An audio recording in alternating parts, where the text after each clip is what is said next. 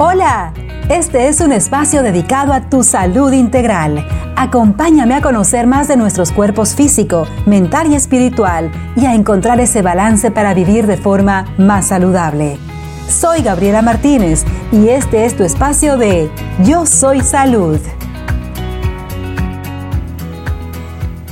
Hola.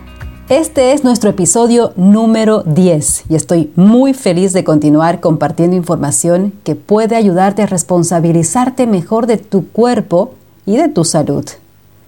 El tema de hoy sí que será amargo para tu paladar, pero dulce y sabroso para tu conciencia y por consiguiente para tu salud, pues te hará ver lo que llevas a tu boca de otra manera. Existen ciertas historias que nos cuentan que no son tan ciertas que digamos, pero que como vienen de una fuente oficial, las creemos y ni las cuestionamos, las validamos a ciegas. El propósito de este episodio en concreto es despertarte la duda para que luego tú puedas seguir investigando y disiernas lo que te parece lógico o no. Pues bien, primero que nada, Déjame remontarte a la década de los 60 y escucha bien esto. En ese entonces, lo que vendría a considerarse la industria del azúcar en los Estados Unidos, contrató a un grupo de científicos, pagó a un grupo de científicos de la tan prestigiada Universidad de Harvard para minimizar el vínculo que había entre el azúcar y las enfermedades cardíacas y de esta forma convertir a las grasas en culpables y no así al azúcar.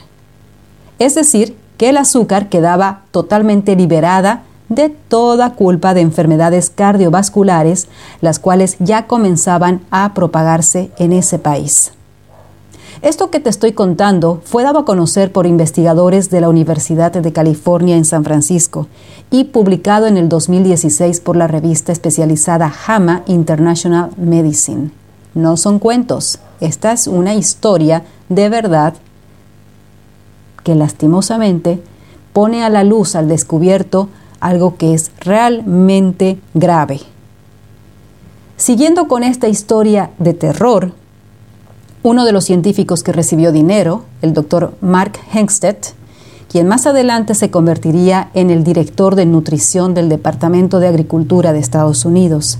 Basándose en ese informe manipulado, que además él mismo lo había hecho, se realizaron muchas de las normas alimentarias, las cuales son las que rigen todavía, y esto dio luz verde a que la industria alimentaria agregue azúcares a sus productos ya sea como conservantes o como potencializadores de sabor. Como habían demostrado que el azúcar no causaba daño, supuestamente era muy inofensiva, tenían el camino abierto para incorporar a sus productos cuanta azúcar querían. Y como el informe vino de una fuente creíble, como puede ser una universidad de esa categoría, no fue cuestionado el informe ni comprobado o desmentido por otras fuentes. Y así transcurrieron las décadas y la industria azucarera fue creciendo mucho más y su producto puesto abiertamente a disposición de todo el mundo. Mientras, las enfermedades del corazón también seguían cada vez en aumento. En la actualidad, la OMS, la Organización Mundial de la Salud, a través de sus distintos organismos, se encuentra preocupada, vamos a decir que está preocupada por el alto porcentaje de personas obesas, con sus consecuencias, claro está, como ser la diabetes y enfermedades cardiovasculares principalmente, sin contar con el gran porcentaje de obesidad infantil. Y la OMS ha reconocido finalmente que el azúcar, escucha bien esto, que el azúcar es uno de los principales causantes de este mega problema mundial. Supuestamente la recomendación de la OMS es el consumo equivalente a 9 cucharillas de azúcar diarias para un hombre y 6 cucharillas diarias para una mujer, hablando de adultos en edad y peso promedio.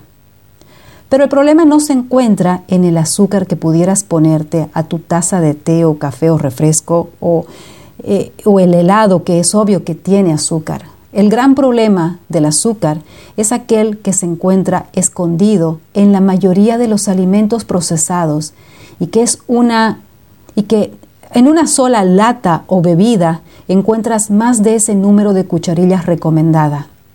El 80% aproximadamente de los productos que se encuentran en tiendas, mercados y supermercados en forma de galletas, salsas para comidas, refrescos para deportistas, jugos de frutas que les damos a los niños porque son naturales, supuestamente, bebidas lácteas, panes, sopas, sopas prefabricadas, barras dietéticas y peor aún, escucha esto, en las papillas de bebés se encuentra el azúcar en grandes proporciones. En todos estos alimentos, en los enlatados, encajados, envasados, en la mayoría de los alimentos o de los productos alimenticios se encuentra el azúcar y tú ni lo sabes. Creo que es necesario conocer lo que tu cuerpo requiere de azúcar y que se encuentra de forma natural, aquello que precisas, que tu cuerpo precisa, se encuentra de forma natural en los alimentos que la naturaleza nos da, que tampoco debemos abusar por ser naturales. Y aquellos que consumimos en los productos procesados de forma constante, diaria y sin saber siquiera qué es lo que tienen. Consumimos azúcar a todo momento, en todo lugar. El consumo de azúcar está ligado a cientos de enfermedades, Solo como referencia te voy adelantando que debilita tu sistema inmune, altera la química del cuerpo, pues bloquea el funcionamiento de las hormonas, especialmente tiroides, sexuales y adrenales. Altera tu sistema nervioso. Y claro, todo lo nombrado anteriormente con sus respectivas consecuencias. Y algo muy importante a destacar son los trastornos neurológicos que provoca el constante consumo de azúcar subidas rápidas de glucosa en la sangre con energía inmediata, pero bajones también inmediatos al punto de sentirte agotado. Cambios de comportamiento, baja concentración o hiperactividad, problemas muy frecuentes ahora en los niños y que luego son castigados por tener mal comportamiento en el colegio o traer malas calificaciones o los tienen que medicar, que es peor todavía. Según la Asociación Americana del Corazón de los Estados Unidos, los niños consumen un promedio de 19 cucharillas de azúcar por día, cerca de tres veces más de lo recomendado. Y una vez más, se trata de azúcar escondido en todo aquello que se compra en los recreos o que tú misma le das a tu niño como merienda pensando que lo haces bien. Porque confiamos en la publicidad, en el marketing y porque si lo permiten es porque debe ser alimento. Niños menores de dos años no deberían consumir azúcar, pero te invito a darle un vistazo a los productos que le compras a tu bebé, como ser papillas de frutas, cereales o lo que es peor, leches de fórmula. Mira los ingredientes. La regla es que los primeros ingredientes son los más abundantes de ese producto.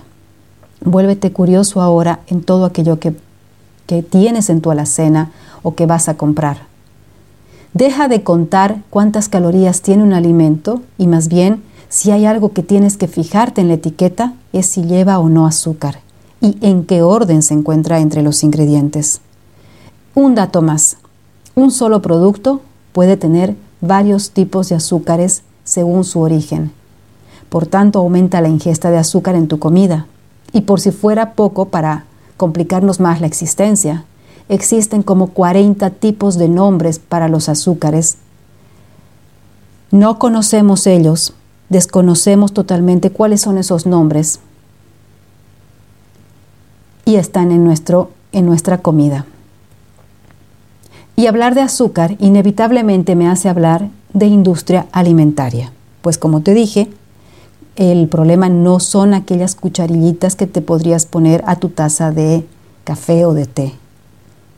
Y mientras más sabor dulce comemos, más queremos.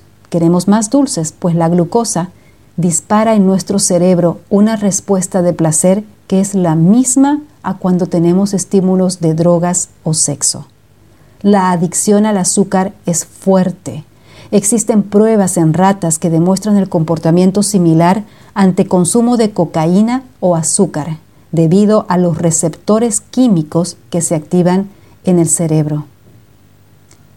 Uno de los mayores problemas con los productos procesados es que verdaderamente desconocemos cuál es su origen y cuál ha sido su proceso para llegar a nuestras manos. Pasan por un proceso químico en el que se emplean compuestos como sulfato de calcio, ácido sulfúrico, hidróxido de calcio, dióxido de carbono.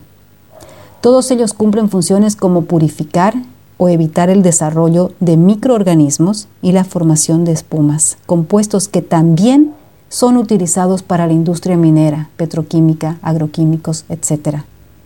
Y eso también es utilizado para lo que entra a tu cuerpo, en el azúcar. Personalmente me parece un horror. La industria azucarera afirma que no existen pruebas contundentes que el azúcar es el causante del síndrome metabólico y obesidad. Yo aquí seré un poco tajante al decir que quizás no existen pruebas oficiales, pues como ya dije al principio, se descubrió una gran manipulación de los resultados y de los informes, obviamente. ¿Cuántas manipulaciones más pueden existir en altas esferas donde nosotros ni nos enteramos? Pero sí te puedo decir que aunque no existan las llamadas pruebas oficiales, existen miles de pruebas de personas que individualmente cambiaron su alimentación rica en alimentos procesados y llenos de azúcares por alimentos verdaderamente naturales y donde detuvieron o revirtieron muchas enfermedades. ¿Qué mayor prueba que eso? Particularmente pienso que la mejor prueba no es la que te dice un papel, un informe, sino la que tú mismo o tú misma puedes experimentar.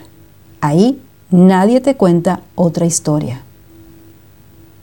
Existe un documental australiano llamado That Sugar Film, donde justamente la persona totalmente saludable, un muchacho joven, deja de comer sus alimentos que eran saludables y los reemplaza por productos marketeados como saludables como ser jugos de frutas, eh, obviamente embotelladas, yogurts, cereales, barras de granola, etc. Y además alimentos que la población normal puede consumir como ser pollos con salsa, sopas de sobre, etc. Y comprueba cómo en dos meses su cuerpo, que era totalmente saludable, presenta al poco tiempo hígado graso, sobrepeso y agotamiento, entre otras cosas. Vale decir que durante este tiempo siguió realizando su actividad física y no comió aquello que es considerado engordante, como ser las gaseosas o los helados, que obviamente se sabe que son altos en azúcares, sino más bien por alimentos supuestamente saludables e inofensivos. Durante décadas hemos creído que la gordura viene por un alto consumo de calorías, grasas especialmente, y poca actividad física. Si nos basamos en esa creencia, la palta o aguacate tiene más calorías que un caramelo, por tanto sería más saludable comerse ese caramelo. Y es lo que hemos estado haciendo, evitando grasas que además son saludables y reemplazando por productos comestibles ricos en azúcares. Bien, así como en el episodio anterior del gluten, mi propuesta es que si tienes algún problema de salud, te invito a que dejes todos aquellos productos procesados que vienen enlatados, encajados, embotellados y embolsados, desde simples refrescos de frutas, pasando por galletas para terminar en salsas de tomate, aderezos, etc. Y los reemplaces por alimentos en su estado natural. Y si deseas endulzar un poco tu taza de té, busca opciones más naturales como ser hojas de stevia, panela o chancaca, y si encuentras en tu país azúcar de coco, sería óptimo, o miel de abejas pura. Si te hace sentido, pero no sabes cómo parar de comprarte ese pastelito, busca ayuda para que puedan orientarte mejor y puedas incorporar verdaderos alimentos. Y sobre todo, sobre todo, cuestiónate e investiga más. Tienes derecho a la salud. Como siempre digo, Cambiemos de paradigmas.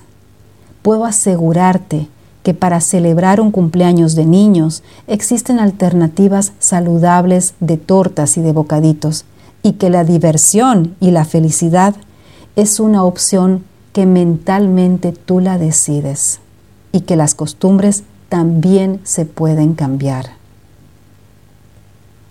Chequea cómo se comporta tu cuerpo en dos o tres semanas si haces esta, este ejercicio de eliminación de azúcares. Chequea si siente mejoría tu cuerpo. Compruébalo tú mismo y usa tu discernimiento. Que nadie te cuente si está el informe o no, si las estadísticas o las pruebas científicas. ¿Qué mejor prueba que la que tú mismo o tú misma puedes experimentar en tu cuerpo? El azúcar refinado no es un alimento que el cuerpo necesita. Es una costumbre inventada que se le dio al paladar desde temprana edad. Y en realidad desde muy temprana edad. Pero en realidad la glucosa que el cuerpo precisa para tener energía viene de los alimentos naturales que puedes proporcionarte. Cuando estás bien nutrido, no vienen antojos de cosas dulces luego del almuerzo ni precisas de ese chocolate para tener energía. Evidentemente, el azúcar procesado no es el único causante de muchas enfermedades, pero una vez más, te invito a que experimentes con tu cuerpo cómo se siente luego de dejar estos alimentos procesados. Vuélvete más curioso y lee los ingredientes. Es más, ahora mismo ve a tu alacena y comienza a leer los ingredientes. Pero en todo caso, vuelvo a decirte, si deseas alguna vez comprar algún producto del supermercado, estás en todo tu derecho, pero al menos decide conscientemente de lo que ese alimento tiene y decides si lo deseas comer ahora, mañana, eh, reduces la cantidad o lo desechas. Es tu decisión, pero primero es bueno que te enteres y no lo compres a ciegas, que es como normalmente las personas lo venimos o lo veníamos haciendo. El tema del azúcar lo continuaré en el siguiente episodio, porque como dice, hay, hay mucha tela por cortar, hay mucho de qué hablar. El próximo miércoles veremos algunas de las enfermedades más comunes causadas por el alto consumo de azúcar. Juntos lo podemos lograr. En la descripción del episodio te comparto algunos links que podrían ser de tu interés y en un próximo episodio veremos eh, con mayor relación el consumo de eh, el azúcar versus las enfermedades que causa nuestro cuerpo. Como siempre, te pido que si esta información te pareció importante, la compartas con tus seres queridos. Ayúdame a formar una comunidad de personas más saludables. Te invito también a que me sigas en mis redes sociales de Instagram y Facebook o contáctame si deseas un coaching en salud integral. Me encantaría mucho acompañarte en este proceso de salud. En las notas te escribo las direcciones donde puedes encontrarme. Y recuerda decirte todos los días, yo soy salud. Gracias. Un besito.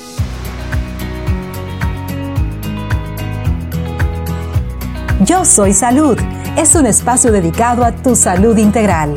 Acompáñame en un próximo episodio para conocer tu cuerpo y con más conciencia cuidar de él. Si deseas comunicarte conmigo, visita mis páginas de Facebook e Instagram. En la descripción del programa te pongo mis enlaces. ¡Hasta pronto!